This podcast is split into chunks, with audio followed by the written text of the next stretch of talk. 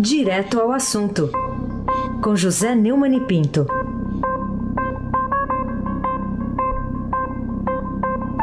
Neumani, bom dia. Bom dia, Raíssen Abac, o craque.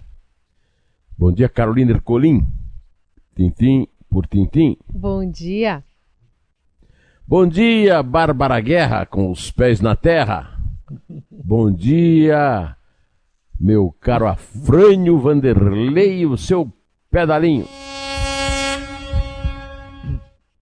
Bom dia, Moacir Biasi. Bom dia, Clã Bofinha, Manuel Alice Isadora. Bom dia, melhor ouvinte. O ouvinte da Rádio Eldorado 107.3. Aí, Abac, o craque. Muito bem, vamos começar aqui falando, Neumann, é um raciocínio que você mesmo já fez aqui algumas vezes. Teve muita gente que votou no presidente Jair Bolsonaro, na verdade estava votando contra o PT, querendo aí que que ele mudasse, que não voltassem coisas que foram vistas e que essas pessoas não queriam mais no governo. O presidente está traindo aí, em parte, esse eleitorado, Neumann? É, o presidente começou a trair o, o eleitorado anti-PT. Hoje, novamente, temos eco aqui, eco aqui, Capitão Afrânio. É, mesmo antes de tomar posse é, quando indicou o advogado André Luiz de Mendonça para a Advocacia Geral da União. Esse advogado tinha escrito um artigo na Folha de Londrina quando Lula se elegeu pela primeira vez, um artigo altamente panegírico. Ah, mas ele mudou de ideia.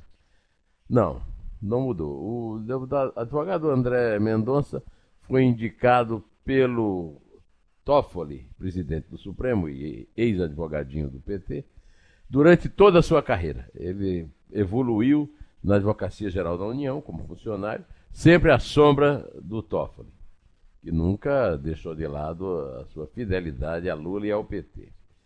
É, ele também, o André, nunca deixou de demonstrar fidelidade ao Toffoli. Deu um parecer favorável ao aquele banquete famoso dos vinhos três vezes premiados e medalhões de lagostas, e depois também ao inquérito infame de Toffoli para perseguir cidadãos que critiquem o STF, né, com relatoria de Alexandre de Moraes. Depois que Toffoli liberou geral o primogênito Flavinho da investigação no Ministério Público do Rio de Janeiro sobre rachim, rachadinha, rachum, sei lá, Mendonça virou terrivelmente evangélico para, para o Supremo e mais supremável que Moro para a vaga do é, decano do Supremo em novembro do ano que vem, o Celso de Mello. O segundo, é, a segunda avançada em direção ao PT foi a nomeação de Augusto Aras para o, a Procuradoria-Geral da República. Como eu já disse aqui, Augusto Aras é filho de Roque Aras, que foi uma espécie de Espírito Santo de orelha de Chico Pinto, o famoso líder de esquerda, foi prefeito de Feira de Santana e deputado federal, foi condenado pela justiça militar, preso pela ditadura, mas conhecido depois da morte, principalmente, como um delator em parte da esquerda baiana. Tinha uns amigos lá, coronéis, aos quais ele foi acusado de delatar a vários companheiros da esquerda. Bolsonaro sempre soube disso. Enfrentou a lista tríplice, deixou claro que o PT tem vida na cúpula federal sob seu controle. Carolina Ercolim, tintim por tintim. Bom, Neumani, vamos falar então sobre a Operação Lava Jato e que derrotas ela e outras do mesmo gênero sofreram nos primeiros sete meses e meio da gestão federal de Bolsonaro, que proclama fidelidade ao combate contra a corrupção. Que balanço você faz? É, tem uma reportagem na Folha de São Paulo de domingo, chamado, uma página inteira, página 4, chamado Inquérito Controverso do STF, avança com apoio de ministros, PGR e governo. É uma matéria de Reinaldo Turolo Júnior, que diz que enquanto procuradores e juízes da primeira instância têm arquivado nos estados os desdobramentos do inquérito aberto pelo STF para apurar fake news e ameaças contra integrantes do tribunal, há em Brasília uma confluência entre Supremo, Governo Federal e Ministério Público que respalda o prosseguimento da investigação. Eu diria que essa reportagem, primeiro, é uma confirmação daquilo que a gente vem dizendo, como lembrou o Heisen aqui na primeira pergunta, Carolina. E te diria mais que é a, a, a notícia é, consagrando essa, esse acordo, que foi é, exatamente feito com o Dias Toffoli para que ele impedisse que o Ministério Público investigasse o Flávio Bolsonaro, primogênito do presidente. O repórter da Folha lembra que a Advocacia Geral da União, que representa o governo Jair Bolsonaro, tem dado pareceres favoráveis à continuidade do inquérito, cuja constitucionalidade é questionada em ações no próprio Supremo e na Justiça Federal do primeiro grau em Brasília. O, o advogado-geral, o mais supremável do que o Moro, é, acha que o ministro Alexandre de Moraes, que preside a investigação, não será responsável por denunciar e julgar os suspeitos, o que assegura a separação entre as funções previstas na Constituição. O repórter da Folha cita, inclusive, um trecho aqui. Né? Não, resta, não há qualquer indício de que essa corte teria a pretensão de oferecer denúncia criminal. O que está em curso consiste apenas em frase prévia de cunho investigativo. A privatividade na promoção da ação penal pública pelo Ministério Público, esta assim preservada, é, é uma clara manifestação ditada, soprada pelo Dias Toffoli, né? E que não tem sido obedecido pelo juiz, e há discordâncias, inclusive, no Supremo, mas no Palácio do Planalto, tanto na Advocacia Geral da União quanto na Procuradoria Geral, a Procuradoria Geral tem o exemplo de Raquel Dodge, que contestou esse, esse inquérito e agora se está esperando uma virada de mesa por parte do Aras, que por sua vez já deixou claro que não vai apoiar o combate à corrupção como antes era, era apoiado pela Procuradoria Geral.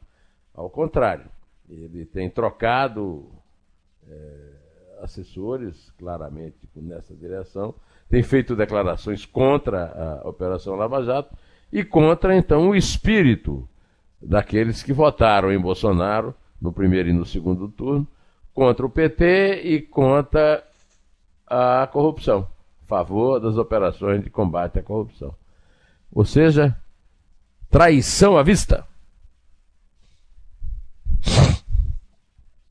Desculpe. Aí se abaque o craque. Bom, Neumann, queria que você falasse também sobre uma entrevista do ex-candidato à presidente Ciro Gomes, publicada pela Folha de São Paulo. O que, que você viu nessa entrevista aí de importante? É o seguinte, o Ciro Gomes, em entrevista à Folha de São Paulo, domingo, acusou, domingo ontem, né? Acusou o Moro de politiqueiro desonesto, ambicioso e corrupto, porque aceitou uma promessa de uma vantagem. Ciro avança e afirma que Moro condenou Lula, inviabilizando sua candidatura, e depois aceitou ser ministro de Bolsonaro. Eu venho falando, e apesar de estar com um pouco de coriza, não estou ficando rouco nem louco. Moro e Dallagnol podem vir a ser presos pelo PT se Bolsonaro falhar, e pelo que tudo indica, está tá indo com uma boa chance disso acontecer. E aí o PT reassumiu o governo, eh, digamos, na, dentro do molde da Argentina. Aí depois vai ser tarde demais. A única solução que eu vejo para isso é o Moro ter uma candidatura própria, ganhar a eleição em 22, colocar os corruptos na cadeia, que é o que todo mundo que votou em Bolsonaro para isso é ter realizado o seu projeto, o seu desejo. Carolina Ercolim, tintim por tintim. Bom, e quais são as perspectivas de reviravolta nessa punição à corrupção em eventuais decisões lá do Supremo Tribunal Federal previstas para esse semestre, inclusive? Carolina, você deve ter lido a Folha da mesma forma que eu li hoje. E tem essa notícia de que o Supremo Tribunal Federal prepara uma série de julgamentos relacionados à Lava Jato, né? com potencial para contrariar os interesses eh, de procuradores e mudar o rumo das investigações em curso no país. Mais do que impor eventuais derrotas para a operação, trata-se de garantir, abro aspas, Carolina, a vitória da Constituição na definição de um ministro da Corte que não se identificou. Né? Até novembro, Carolina, o, o STF deve analisar o mérito de ações que discutem a possibilidade de prisão após condenação em segunda instância, um dos pilares da Lava Jato e defendida publicamente pelo ministro da Justiça, Sérgio Moro. O plenário do tribunal também deverá firmar entendimento sobre o compartilhamento de dados fiscais e bancários de órgãos como a Receita e o antigo COAF, sem autorização judicial, que já está valendo por decisão monocrática, e o senhor, o senhor Toffoli, que não tem dúvida de que não tem a menor ética, né? É, se tivesse, não julgava nada relativo ao PT e aos petistas, tendo sido advogado deles todos, né? É, não convoca, não convocou até agora o plenário para discutir a decisão monocrática dele. É, o Moro corre o risco de sofrer uma derrota na conclusão do julgamento do habeas corpus em que a defesa de Lula o acusa de agir com parcialidade quando o condenou no caso do triplex do Guarujá. O ministro Gilmar Mendes pretende levar o caso à segunda turma até novembro. Segundo o Estadão, integrantes da corte dizem que o ideal é o julgamento ser retomado apenas quando o voto de Celso de Mello tiver amadurecido. Olha, eu, o que eu te digo, o, o, o Carolina, é muito simples. O voto do, do Celso de Mello até agora tem sido incógnita, porque ele promete uma coisa e cumpre outra, é, cumprindo o seu destino de um caráter, digamos, não muito firme, não tem convicções muito firmes, de que foi acusado pela própria pessoa que o colocou no Supremo, o ex-ministro da Justiça do Saulo Gomes, que deixou isso registrado em seu livro de memórias. Né? Vai se abaque o craque! Bom, Neumann, vamos falar ainda da briga lá dentro do PSL. É, sabe que tem o Centrão que está sempre ali à espreita, né? No que que essa divisão do PSL, que é o partido pelo qual foi eleito o presidente Jair Bolsonaro, poderá contribuir para aumentar a força do Centrão? Um dia desse eu disse aqui que o Marcelo de Moraes tinha escrito alguma coisa e estava feliz porque o Flamengo tinha vencido um jogo. Então agora que o Flamengo venceu mais um jogo, a oportunidade de corrigir que aquela, aquele texto era do Bombigo. Mas esse aqui é do Marcelo de Moraes, do BR Político, fique de olho, dizendo que o Centrão quer usar a divisão do PSL para enfraquecer o Bolsonaro. É, ele afirma que os líderes do Centrão né, querem aproveitar a briga para atrair os integrantes da ala que ficou irritada com os ataques de Bolsonaro ao Luciano Bivar. É, o Centrão, como se sabe, já tem um enorme poder, um dos seus líderes é presidente da Câmara e usa esse poder junto com os colégios dos líderes, né? os famosos colégios dos líderes, sem ouvir o, o, o plenário, e isso pode vir a causar mais transtornos para o governo e para os projetos do governo. Espero que isso não aconteça antes da, da votação. Será que vão votar o segundo turno da, da reforma da Previdência ou o Batoré vai, vai fazer alguma nova viagem ao exterior antes disso acontecer? Agora ele está voltando contrito lá da colonização de Santa Dulce dos pobres. Santa Dulce dos pobres, não dos corruptos, tá? Carolina Ercolim, tintim por tintim. Bom, o que, você tem a, a, dizer sobre a presença do presidente da República na missa ontem dedicada à padroeira do Brasil e do arcebispo de Aparecida do Norte, Dom Orlando Bentes? Dom Orlando é, Brandes, desculpe, Carolina, que eu te mandei o nome do cara errado. É, o Dom Orlando Brandes é um tremendo vira-casaca. Né?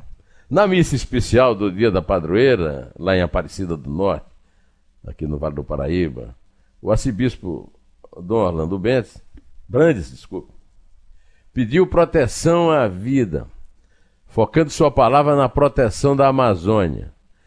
Ele invocou os fiéis a ajudar na proteção da vida, buscar os afastados e ocupar os espaços vazios disse no seu sermão exatamente o seguinte: temos um dragão do tradicionalismo. Dragão. Dragão, você se lembra, Carolina?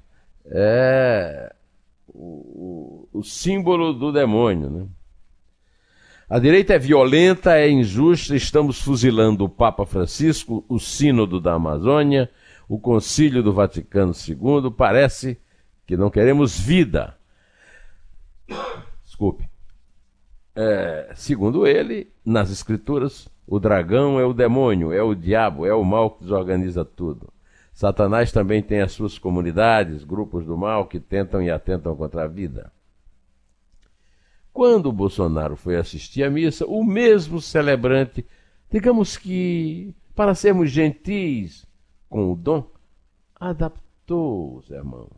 Na celebração da tarde, na presença do Bolsonaro, ele disse: Lembrei dos dragões das ideologias.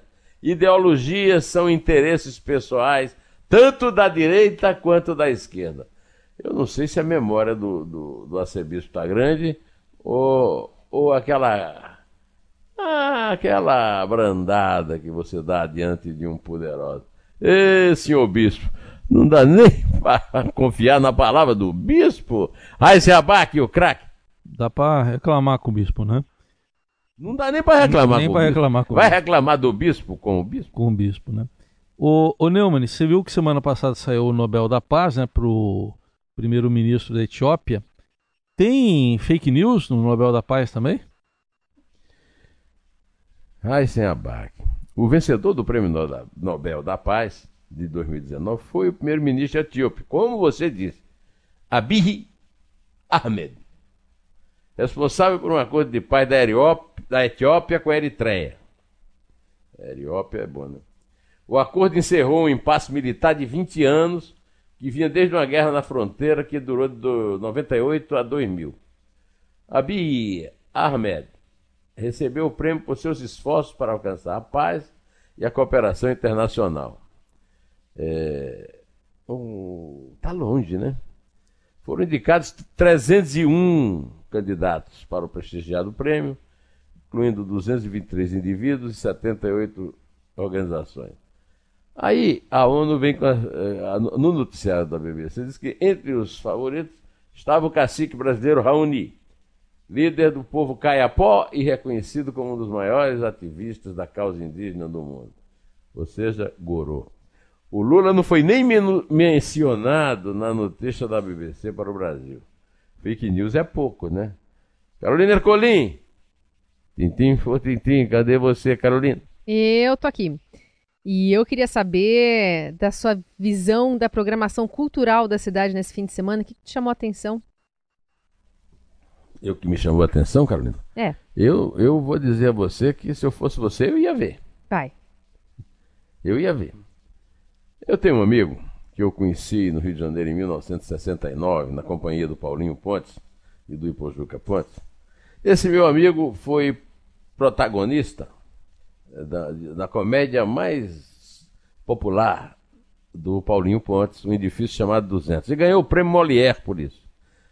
Juca de Oliveira ganhou o prêmio Molière em 97 pela eh, desculpe, em 97 não. É, Em 97 ele fez um grande sucesso no Teatro da Cultura Artística com uma peça chamada Caixa 2 que já abordava essa coisa da, da realidade da República da Corrupção na definição do nosso querido amigo, meu mestre, meu ícone em matéria de, de- de combate à corrupção no Brasil, que é o Modesto Carvalhosa. Em 2009 eu vi o, o Juca eh, assim, enfrentar um grande desafio que foi fazer um monólogo sentado numa mesa de um bar, quer dizer, não, na mesa do bar da casa dele, tomando um uísque, conversando com a plateia, contando a história dele. Happy hour. Outro desafio terrível dele foi o Rei Lear. Em 2014, ele fez no Teatro Eva Hester, na Livraria Cultura, um, um texto do meu amigo, do poeta Geraldinho Carneiro, acadêmico da Academia Brasileira de Letras, é, resumindo um dos clássicos da tragédia mundial, né? Rei Lear, é, de William Shakespeare. E agora, mais uma vez, num texto dele, de volta às suas comédias, como Menomale.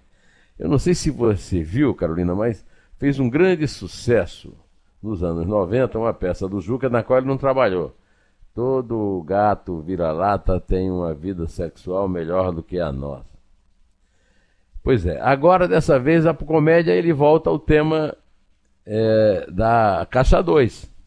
E eu vou lhe contar um segredo, Carolina. Não é- hoje eu não conto spoiler, eu conto segredo. Nessa época eu vivi em Brasília e ele queria aproveitar a minha experiência para fazermos uma peça a quatro mãos. Eu não aguentei a genialidade do Juca para dividir um texto com ele. Né? Então, quando eu fui à estreia do- da peça, ele me deu uma, uma cadeira na frente da. Ali na, na, no gargarejo, eu fui até o camarim e disse: Olha, essa aqui é a melhor contribuição que eu posso dar ao teatro brasileiro. Aí ele disse: Pô, mas você não escreveu nada na peça? Eu falei: Pois é, é isso mesmo. Só que eu escrevi um livro chamado Veneno na Veia, que os meus inimigos, como os palmeirenses é, da turma do, do Saqueto e do, e do. Como é que chama esse rapaz que apresenta o jornal com você aí? Raíssa Abac, o craque. Sim. Chamam de Veneno na Veia.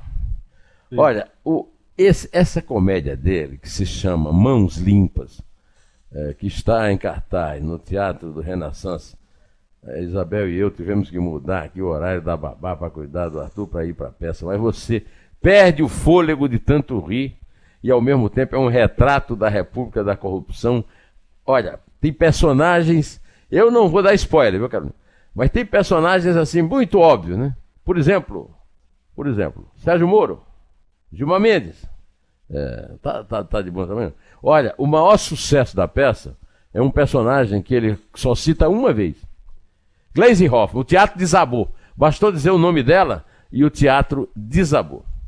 Num determinado momento, ele tem um texto muito bonito em que ele faz o papel de um. É a única coisa que eu vou dizer da peça é, é ele faz o papel de um criminalista.